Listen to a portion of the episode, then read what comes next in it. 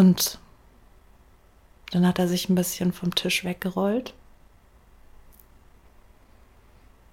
und hat gesagt, du stirbst mir, Mädel, du stirbst mir hier.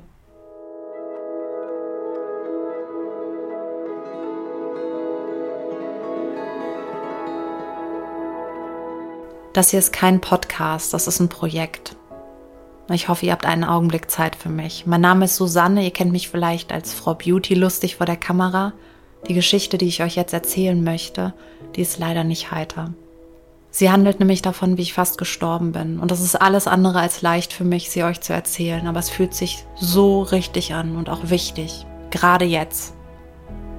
Ich weiß nicht, wie viele Menschen das erreicht. Aber ich hoffe, die richtigen.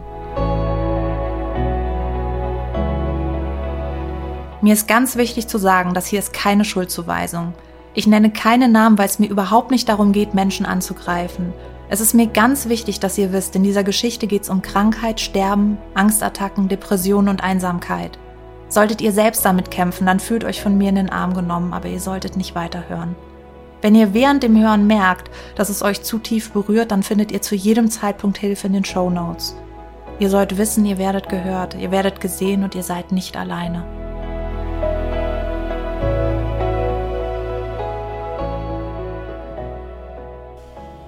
Die Sterberate bei so einem Lipotransfer liegt bei 1 zu 3000. Das heißt, ein Mensch von 3000, die diesen Eingriff machen, stirbt. Und ich weiß noch, als ich das erste Mal diese Zahl gelesen habe, fand ich die gar nicht so groß. Aber wenn man dieser eine Mensch ist, dann ist es auf einmal so groß, dass es gar nichts Größeres mehr gibt.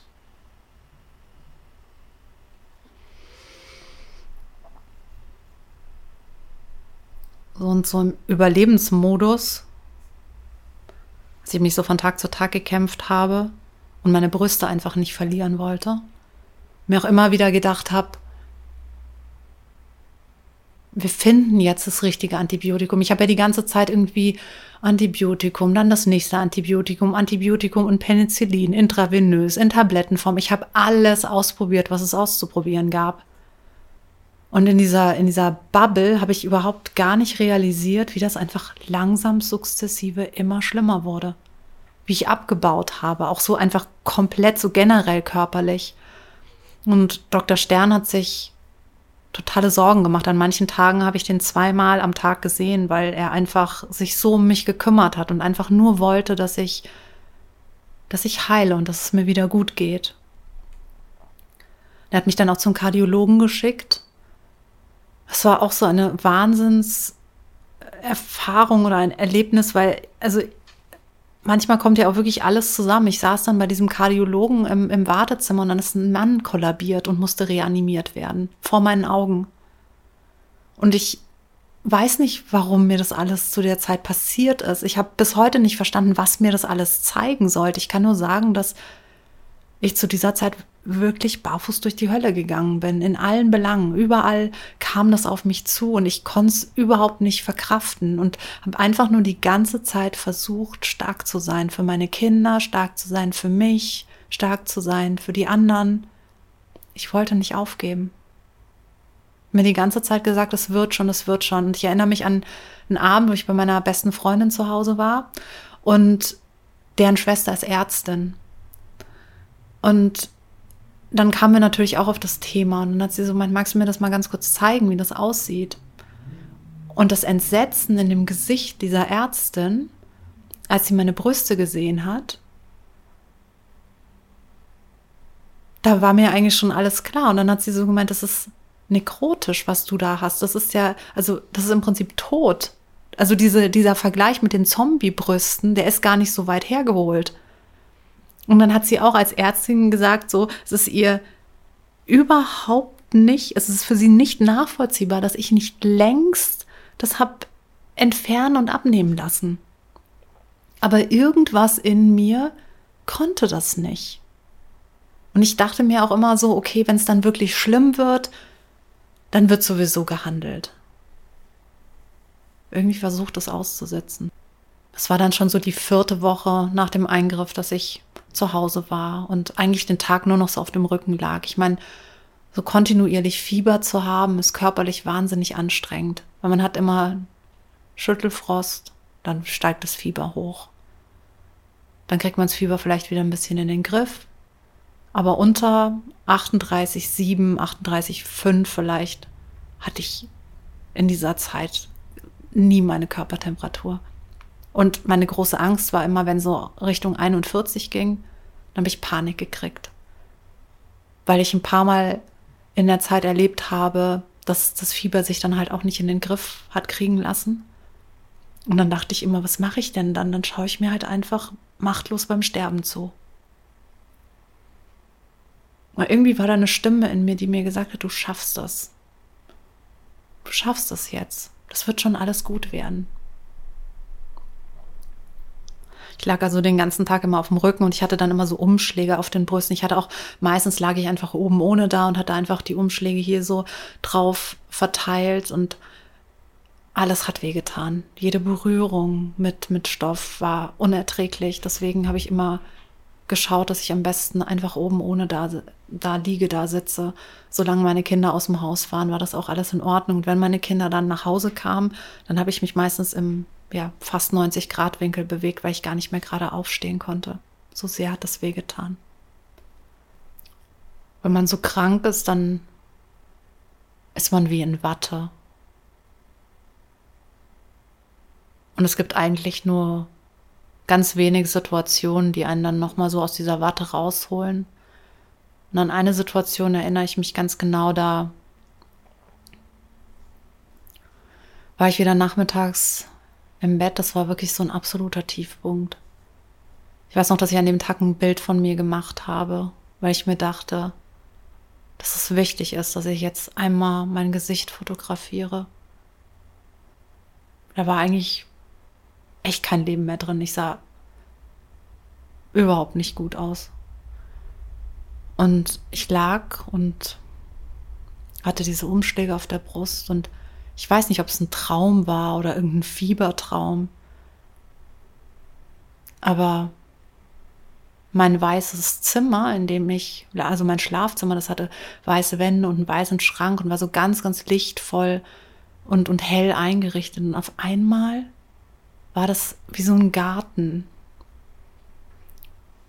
Fast wie so eine Halluzination habe ich mich selbst in einem Garten gesehen. Der war im Prinzip so in der Mitte von, also umgeben von Bergen. Da war ein See und ich bin dann an diesen See gegangen und habe mich auf einen Stein gesetzt. Und dann kam eine Frau, die kam immer näher. Und dann habe ich sie erkannt. Und es war Almut die beste Freundin von meinem Vater, die gestorben ist, als ich ein Kind war. Und die hat sich neben mich gesetzt und saß da einfach. Und es war so schön. Die Schmerzen waren weg, die Sorgen waren weg. Ich war wie so komplett befreit von allem. Es war so ein schönes Gefühl. Ich habe mich so geliebt gefühlt und es war so wundervoll, dieser Augenblick.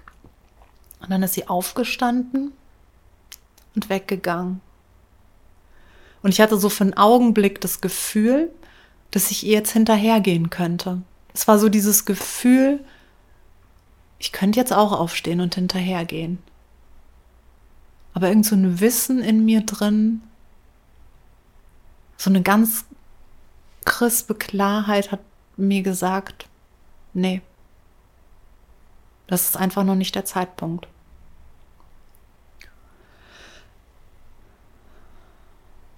Bin dann aufgewacht und lag wieder in meinem Schlafzimmer oder was auch immer das war. Vielleicht war es ja wirklich so eine Halluzination, weil ich ja auch so Hochfieber hatte.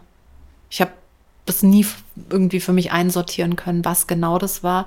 Ich weiß nur, dass es in dem Augenblick, als es da war, einfach so wunderschön war, sie zu sehen und so wunderschön auch war, bei ihr zu sein und gleichzeitig so bedrohlich, weil ich mir ernsthaft die Frage gestellt habe, ob vielleicht das Problem und diese, dieser Zustand, in dem ich bin, doch sehr viel gravierender ist, als ich mir das gerade so eingestehe.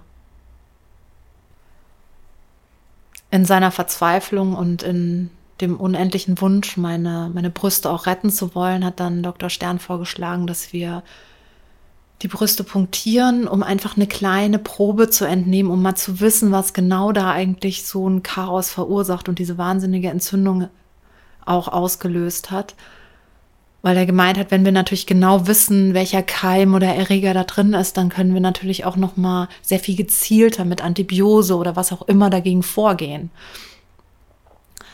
Und dann war ich bei ihm im Behandlungszimmer dann hat er mich gebeten, dass ich mich einfach ganz entspannt auf den Rücken legen soll. Und das, er hat auch immer, das tut überhaupt nicht weh. Er nimmt so ganz, ganz wenig einfach nur raus. Und dann die Nadel angesetzt an meiner Brust. Und ich habe mich die ganze Zeit, und ich glaube, das war wirklich eine gute Idee, auf was anderes konzentriert. Und habe an die Wand geschaut, wo so ein bisschen so ja, so Sommerlicht-Schattenspiele waren, die mich irgendwie so ein bisschen beruhigt haben. Und dann hat er diese Nadel gesetzt und hat angefangen, was zu entnehmen. Und dann habe ich nur gehört, irgendwann, oh Gott, und ist so ganz hektisch geworden und hat dann eine Kollegin von draußen gerufen, die reinkam und gemeint, um Gottes Willen. Und dann haben die schnell so eine, so eine Nierenschale, also das sind diese diese halbrunden Schalen so, so darunter gehalten. Und ich habe gemerkt, wie das ganz warm an der Seite wurde. Und dann hat auch die Ärztin gesagt, um Gottes Willen, das, das läuft jetzt Platz hier richtig. Also es wurde auf jeden Fall klar, dass, dass da etwas passiert ist in diesem Augenblick, was nicht vorherzusehen war. Im Nachhinein habe ich dann erfahren, dass in dem Moment halt einfach sehr, sehr viel von dieser, ja, Entzündung im Prinzip rausgekommen ist, mehr als geplant war. Weil eigentlich wollten sie ja nun wirklich ein paar Milliliter entnehmen. Sie haben dann die zweite Seite auch noch genauso behandelt und auch mit einer Nadel im Prinzip das abfließen lassen. Was da in der Schale war, das, also wenn ich mir überlege, dass das in mir drin war, es war so widerlich. Das war wirklich gelb, braun, eitrig, Schaum. Es war so unfassbar widerlich, was da in diesen Schalen stand. Die standen dann so auf dem Tisch und da wurden natürlich dann Proben oder Teile davon wurden eingeschickt und und das wurde dann im Prinzip auch untersucht. Aber für mich war eigentlich der schlimmste Moment dieser Punktierung, dass als ich dann aufgestanden bin. Da war so ein, so ein Spiegel auf der linken Seite, ein relativ großer Spiegel, weil Dr. Stern war ja plastischer Chirurg. Das ist natürlich klar, dass da ein Spiegel ist, um Ergebnisse zu zeigen oder gewisse Sachen auch anzeichnen zu können und nochmal gegenzuchecken. Und er hat dann so meine Hände genommen und dann hat er mich angeschaut, hat gemeint, Mädel, schau jetzt nicht in den Spiegel. Schau nicht in den Spiegel. Und wie immer, wenn einem einer rät, schau nicht in den Spiegel, was macht man? Man schaut natürlich in den Spiegel.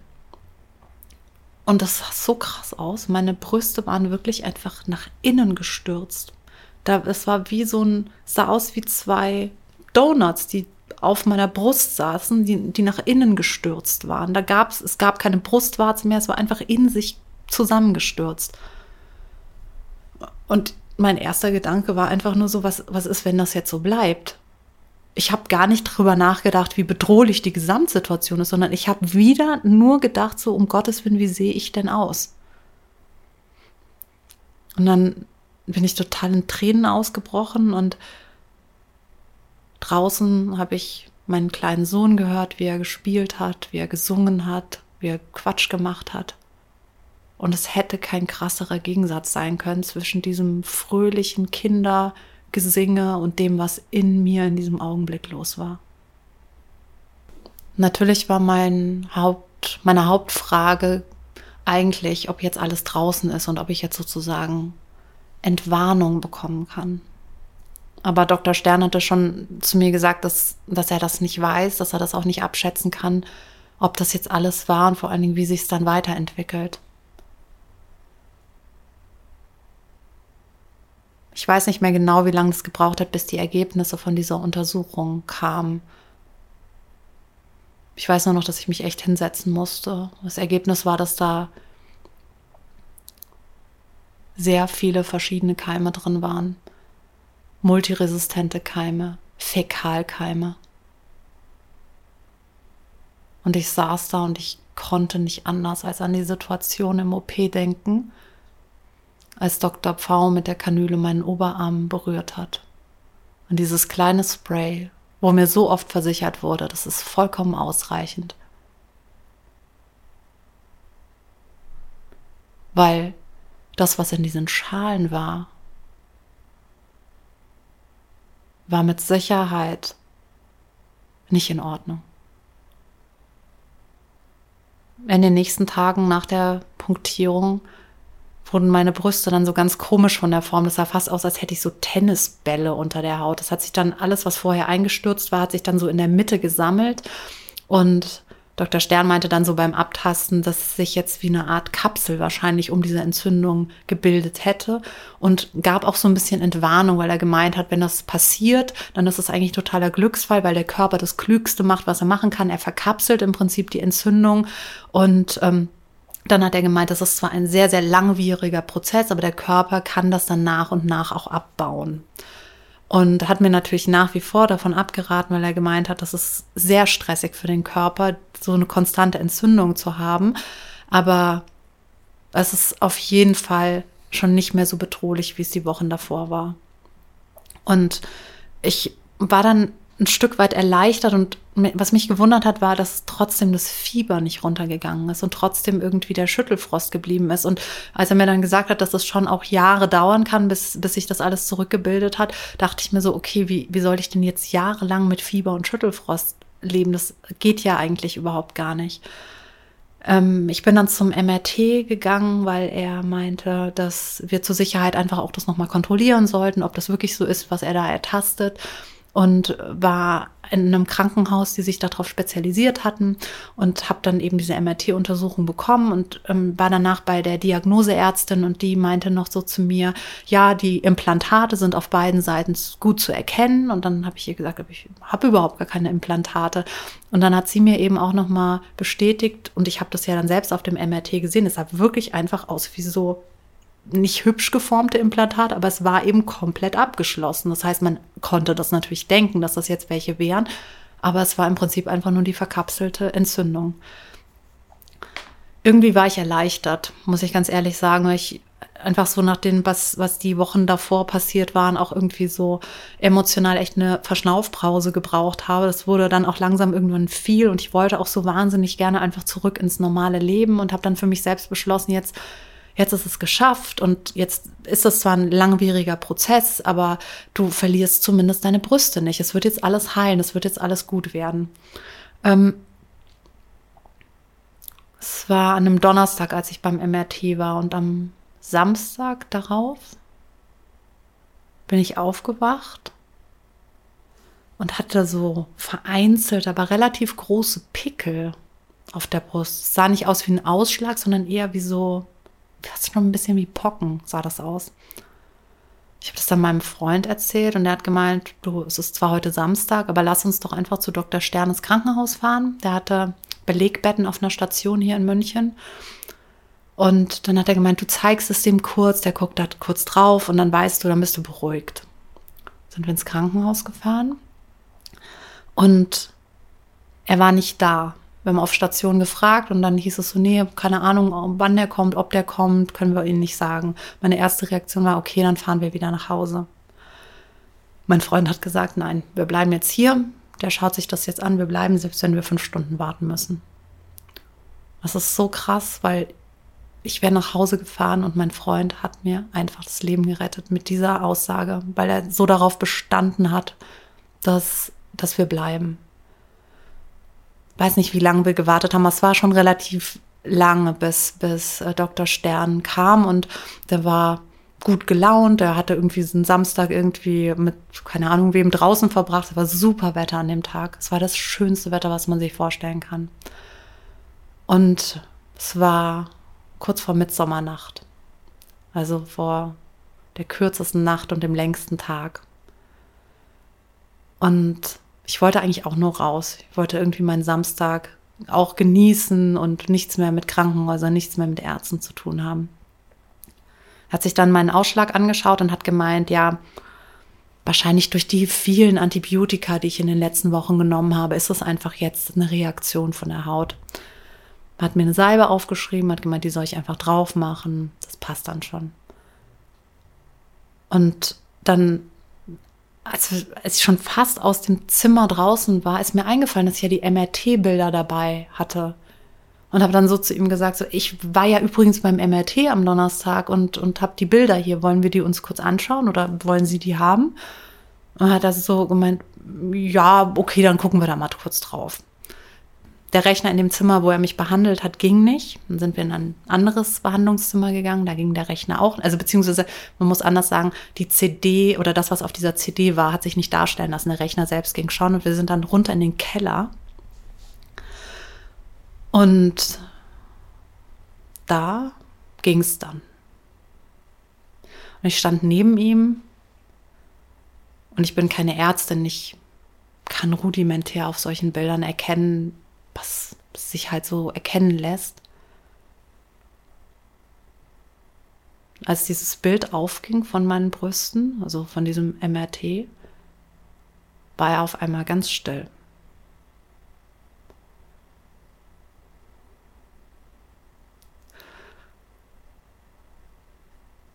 Und dann hat er sich ein bisschen vom Tisch weggerollt und hat gesagt, du stirbst mir, Mädel, du stirbst mir hier.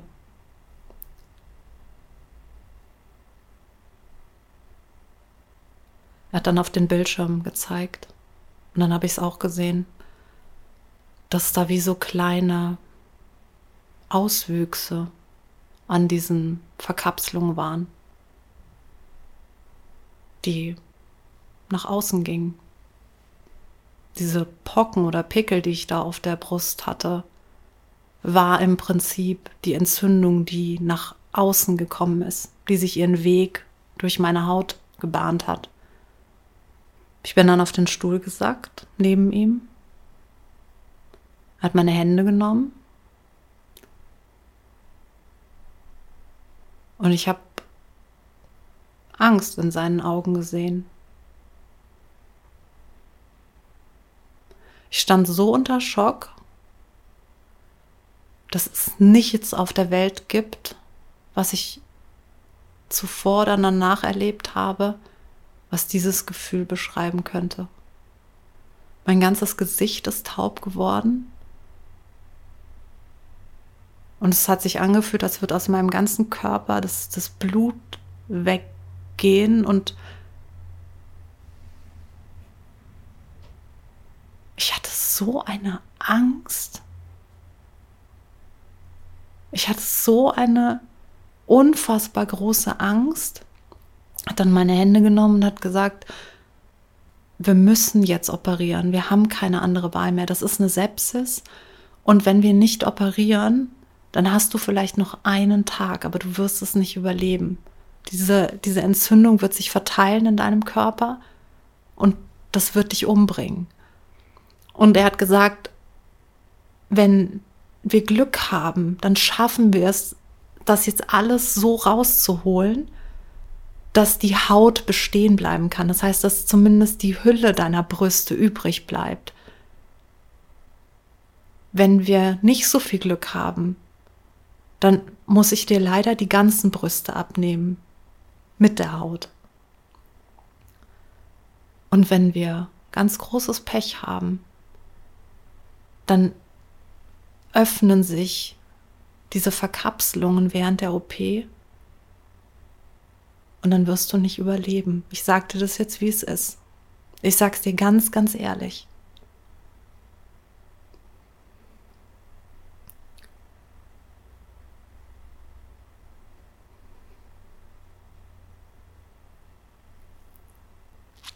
Wir sind dann raus aus dem Zimmer, wo mein Freund stand und dann hat Dr. Stern auch ihm noch mal gesagt, welche Möglichkeiten es gibt.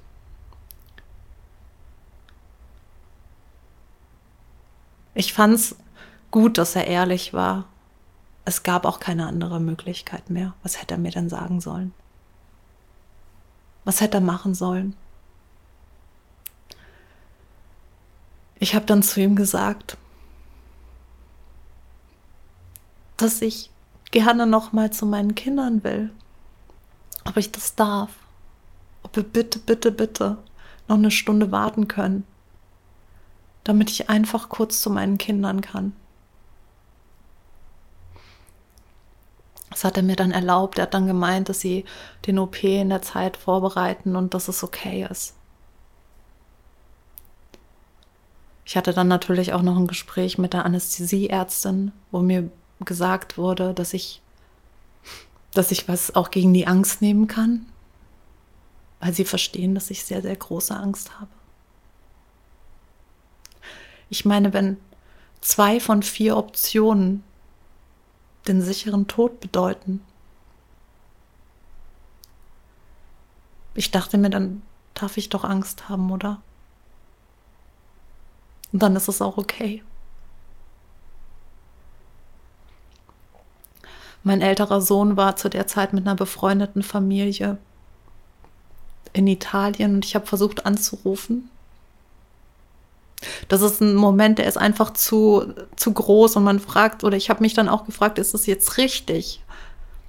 Soll ich meinen Kindern noch was sagen? Aber mir war das so wichtig, dass wenn ich nicht überlebe, dass es einen letzten Moment gibt, an den sie sich erinnern können. Weil der letzte Moment, den wir miteinander hatten, das war ein ganz alltäglicher Moment, wo ich gesagt habe, pack deine Socken noch ein, hast du die Badehose nicht vergessen? Oder zu meinem kleinen Sohn habe ich gesagt, spiel nicht so wild, du fällst sonst hin. Ich wollte, dass sie, dass es einen Moment gibt, an den sie sich erinnern können, wenn ich nicht mehr da bin.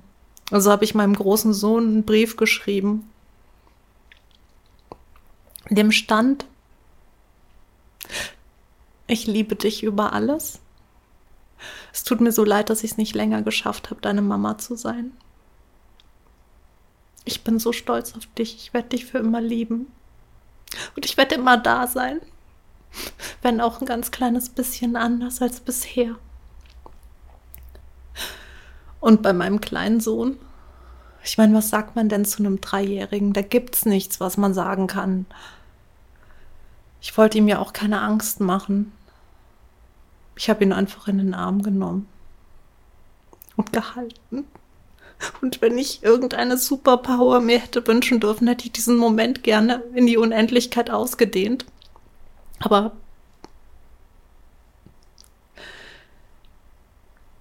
er hat mich dann gefragt, kommst du später?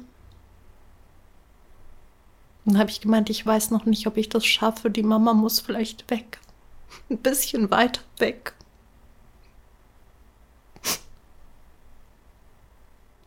mm